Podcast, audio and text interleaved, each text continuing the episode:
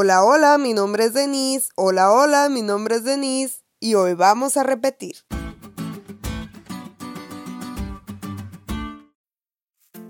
Estoy yendo a clases de inglés y aunque no he aprendido inglés, aprendí que la repetición es un eficaz método de aprendizaje.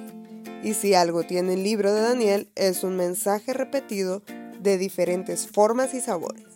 Como ya vimos, Daniel 11 es una continuación de Daniel 10. El ángel Gabriel le dice a Daniel que todavía se levantarán tres reyes de Persia. Le seguirá el cuarto rey que será el más rico de todos y provocará a los griegos. Después de Ciro, tres reyes sucesivos ejercen dominio sobre Persia. Cambises, el falso Esmerdis y Darío I. El cuarto rey es Jerjes, que se menciona en el libro de Esther como Asuero. Él es súper rico y reúne un ejército grande para invadir Grecia como está predicho en la profecía. Pero a pesar de su poder, es vencido por una fuerza menor de valientes soldados griegos. No es cosa de otro mundo reconocer que Alejandro Magno es el poderoso rey del que habla el versículo 3. A sus 32 años murió sin dejar ningún heredero para gobernar el imperio. Por eso el reino se dividió en sus cuatro generales. Seleuco sobre Siria y Mesopotamia, Ptolomeo sobre Egipto, Lisimaco sobre Tracia y parte de Asia Menor, y Casandro sobre Macedonia y Grecia. Es obvio que Dios quiere enseñarnos algo con estas profecías.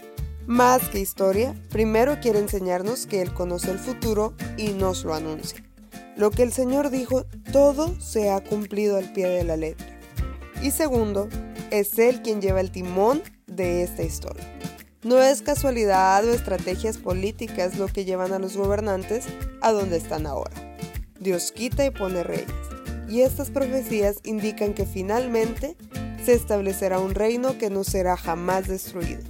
Ahora solamente tenemos que decidir nuestra ciudadanía.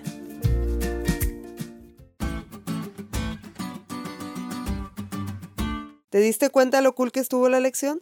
No te olvides de leerla y compartir este podcast. Es todo por hoy, pero mañana tendremos otra oportunidad de estudiar juntos.